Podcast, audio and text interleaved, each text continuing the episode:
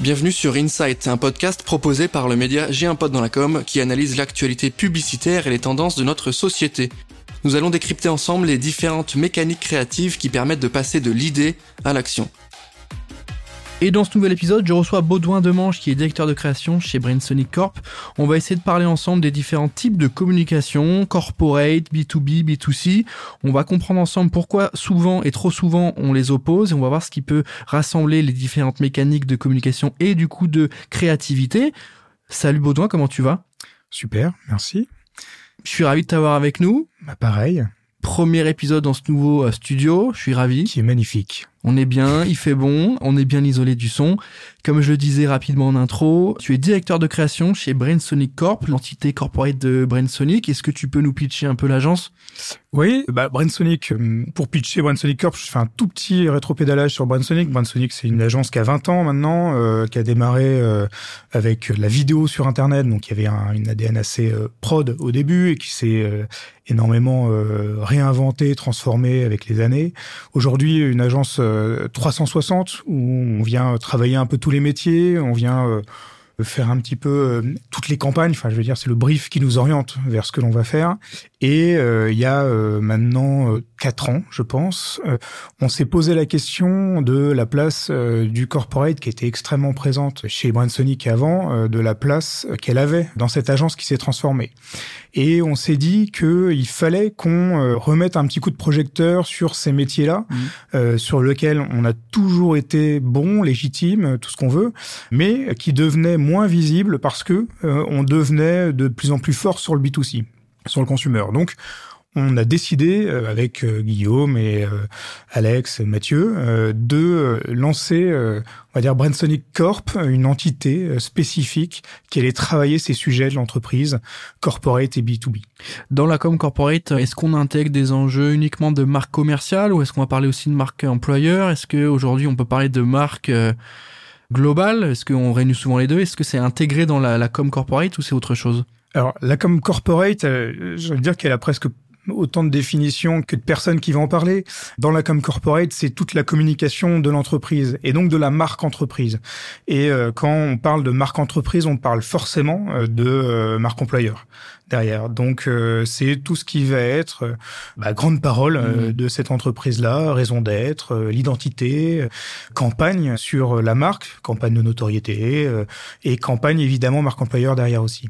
Est-ce que ce besoin-là de se rediriger vers de la com corporate avec des, des positionnements et une certaine vision du monde, tu l'as ressenti de la part des marques? Est-ce qu'elles ont envie de se repositionner là-dessus? Au moment où on parlait beaucoup produit, qualité du produit, est-ce qu'il est responsable? C'était important. Est-ce que maintenant on pivote un peu aussi vers une prise de parole plus profonde et un peu plus haute de la part des marques? Oui, parce que il y a eu un mouvement très fort d'engagement. Les marques, tout d'un coup, alors certaines marques, évidemment pas toutes, mais euh, se sont mises à prendre parti, parfois politique, hein, un certain nombre de choix à faire. Euh, bah, avec euh, Trump, il y a quelques années, ça a été très très très fort. Hein. Budweiser a pris la parole avec une pub extrêmement engagée politiquement. Enfin voilà, c'est une prise de parole de marque qui vient engager en fait beaucoup plus que le produit. Le produit finalement a assez peu d'importance derrière dans cette communication. C'est quelle est l'histoire que Budweiser ici a envie de raconter. Et comment est-ce que euh, derrière elle vient euh, s'engager auprès de la société? Et comment est-ce que bah, tout vient découler de cette histoire-là. Donc euh, oui, il y a quelque chose qui a été très très très fort, le reste à certains égards, et je crois aussi que les marques ont pris conscience de l'importance de la grande histoire qu'ils ont à raconter. Euh, c'est-à-dire qu'ils ne sont pas simplement des vendeurs, mais ils sont une image de quelque chose et il va falloir être de plus en plus clair vis-à-vis de ça. Est-ce qu'il n'y a pas aussi un côté un peu plus euh, risqué à faire de la com corporate et de s'engager sur des sujets? On l'a vu avec l'histoire de la bière américaine Bud Light qui a dégringolé en termes de vente et qui s'est fait dépasser par des bières même mexicaines. Mm. Euh, Est-ce que c'était un choix? Édito, c'était un choix de posture.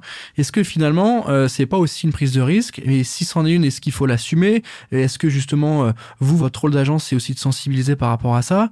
Versus le produit où peu importe la position que tu as, c'est un produit, je communique dessus, c'est quali. Si je peux mettre un peu de créativité et trouver un beau, un beau personnage pour l'incarner, ça marche bien. Ouais. Évidemment, il y a une prise de risque. Hein. Euh, Après, il y a une, j'allais dire, il y a une, il y a une mesure Oui. à avoir Mm. euh, dans cette prise de risque-là. Euh, Bud Light euh, ou Budweiser, évidemment que c'est aller très très loin. Mais ce qui est important, c'est que le message délivré par la marque soit vrai, c'est-à-dire soit authentique. Ouais, faut que ça colle avec ce qu'il Oui, raconte. Et là, peut-être que c'était un peu moins authentique. Tout le problème est dans la capacité aussi du public à recevoir ce message. Si le public vient recevoir ce message en se disant euh, là c'est un peu superficiel Mm. ou euh, bon c'est c'est c'est à côté ou quoi que ce soit, c'est là que ça fonctionne pas.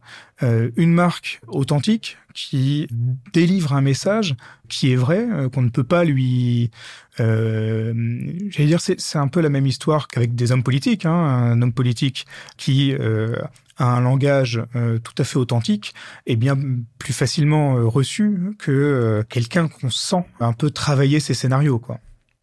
Comment on arrive à croiser et à faire le lien entre ces différentes communications? Parce qu'on a un produit, on a une marque. Comment on arrive à croiser le- à la fois le message qu'on envoie à ses consommateurs, comment on arrive à croiser avec le message qu'on envoie peut-être avec ses investisseurs ou plutôt le côté un peu plus B2B qui peut aussi être sexy et créatif, on l'a vu, on va continuer Ouais. à le voir. Et avec évidemment la prise de parole plus globale de la marque, comment on croise ces discours-là? Est-ce qu'ils sont totalement différents ou est-ce qu'ils doivent se recroiser sur un socle commun euh? Ils, ils se croisent forcément.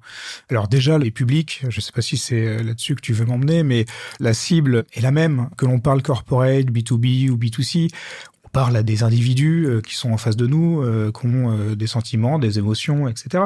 Donc on les traite de la même manière. On doit délivrer un même discours et il faut prendre leur intelligence, je veux dire, de la même façon. La seule différence, j'ai envie de dire, c'est que la marque corporate doit être un guide derrière pour toute la communication, quelle qu'elle soit.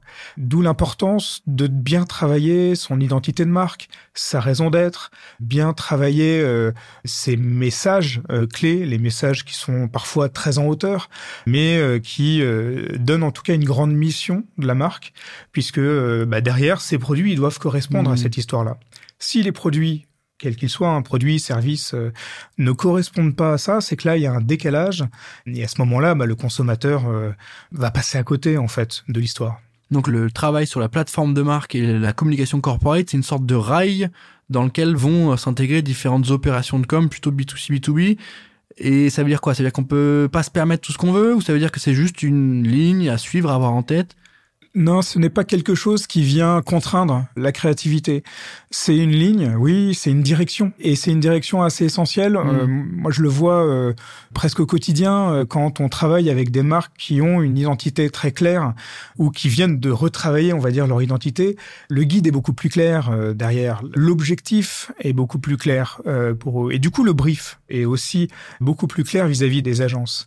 Une marque qui a laissé de côté pendant X temps son identité va avoir beaucoup beaucoup de mal à s'expliquer, à dire euh, bah, nous nos métiers, notre métier, c'est ça. Souvent il va y avoir 15 histoires ou il va pas y en avoir du tout. On va avoir euh, en fonction des différents métiers dans l'entreprise des ambitions un peu différentes, des croyances différentes sur ce que doit être la marque. Donc c'est vis-à-vis de l'externe extrêmement important de clarifier ça mais également vis-à-vis de l'interne en fait. Une marque, quand je dis marque, c'est marque entreprise hein, Mhm. dans, dans ce monde corporate. Euh, une marque euh, qui euh, est claire avec elle-même, elle embarque en fait tout le tout l'interne. Alors évidemment, il faut que l'histoire soit embarquante et que ça corresponde à l'ambition de chacun, mais elle va permettre de débloquer un certain nombre de choses, que ça soit marque employeur ou communication produit derrière. Donc une bonne campagne, une bonne idée créa ne suffit plus aujourd'hui. Il faut qu'il y ait une colonne vertébrale, en tout cas qui doit être un peu plus présente, qu'on doit un peu plus ressentir. Il y a des marques, c'est très facile, il y a des marques historiquement qui n'ont pas changé de positionnement, qui ont les mêmes valeurs, etc. On le voit aujourd'hui, il y a de plus en plus de marques qui changent, qui se positionnent, qui, je pense que c'est là-dessus où vous êtes challengé, hein. c'est Ouais. sur euh, qui on est, qu'est-ce qu'on veut raconter. Et vous, avec euh, Brainsonic euh, Corp, comment vous travaillez? C'est quoi la méthode? Est-ce qu'il y a une patte différente? Comment vous réfléchissez? Toi qui es directeur de créa, tu dois avoir des éléments là-dessus. Oui, alors euh, je reprends juste le début de ta question où euh, tu disais que euh, aujourd'hui on ne peut plus avoir juste une idée. Je pense que c'est pas tellement euh, le sujet, c'est pas tellement qu'on peut plus ou, ou, ou qu'on peut juste avoir une idée. C'est plus une histoire de long terme ou court terme. Non, je dis ça parce qu'il y avait des marques qui vivaient que par coup de coup de com, par coup de, pub, euh, tout à fait, et qui racontaient pas grand chose. Ouais, tout à fait. Ça, ça peut encore exister. Et le coup de com fonctionne, évidemment. Nous, on, on va plutôt réfléchir sur du long terme, à essayer de voir quelle est la relation qu'on peut tisser son public. Dans ce cadre-là, cette histoire-là est importante. Euh, cette histoire-là est importante à, à ficeler. Après, euh, en, en, fonctionnement de travail, c'est quelque chose qui se fait euh, énormément en co-construction.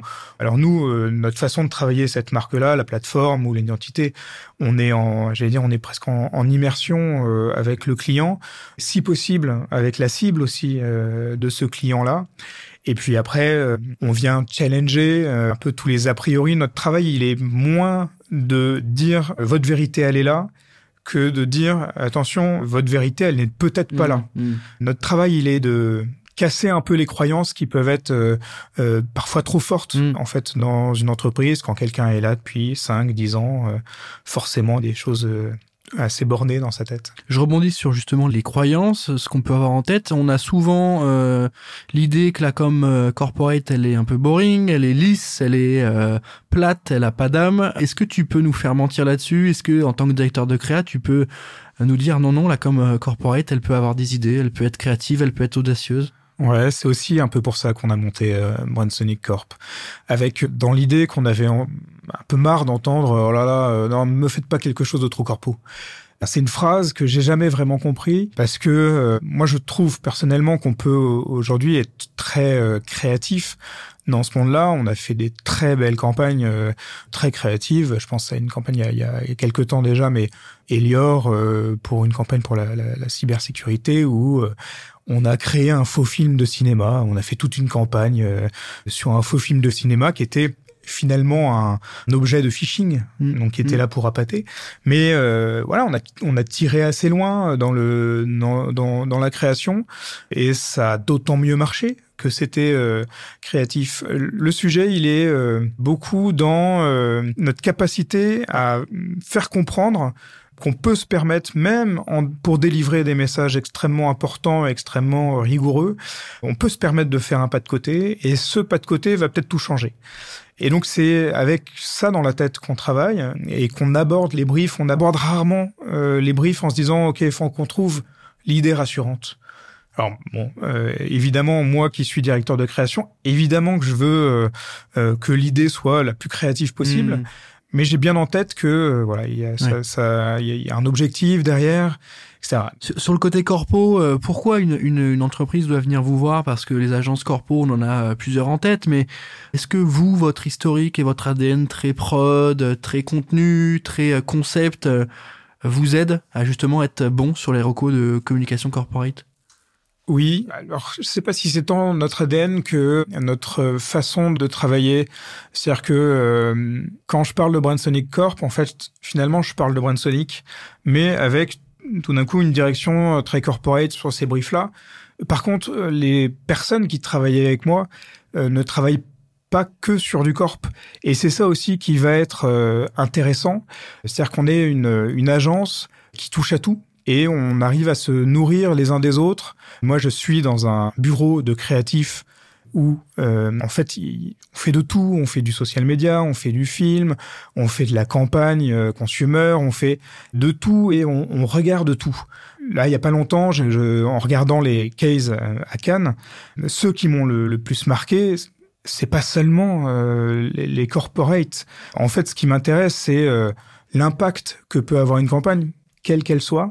Et donc, on va travailler les briefs que l'on a, que ça soit de la com interne, de la marque employeur ou quoi que ce soit, sans se créer euh, une contrainte euh, là-dessus où bah, il faut qu'on soit corpo. Non, on va travailler une campagne. Euh, et ça rejoint un peu ce que je disais au, au tout début, c'est-à-dire que on parle à des cibles qui sont euh, les mêmes en fait. Moi, je ne crois pas du tout une seule seconde à l'idée que quelqu'un qui reçoit un message en interne dans une entreprise le reçoive différemment que s'il était à l'extérieur de son entreprise. Il n'y a pas un moment où on rentre dans son entreprise et puis on porte tout d'un coup un costume et puis euh, et puis tout change. Non. Et donc on, on, on avance comme ça et puis on avance comme ça aussi avec nos clients. Nos clients, ils ont envie hein, de, de, Mmh. création. Mmh. Euh, ils ont envie de s'amuser également. Ils ont envie que ça soit impactant. Ils ont envie que ça fonctionne. Et donc, on va vers ça.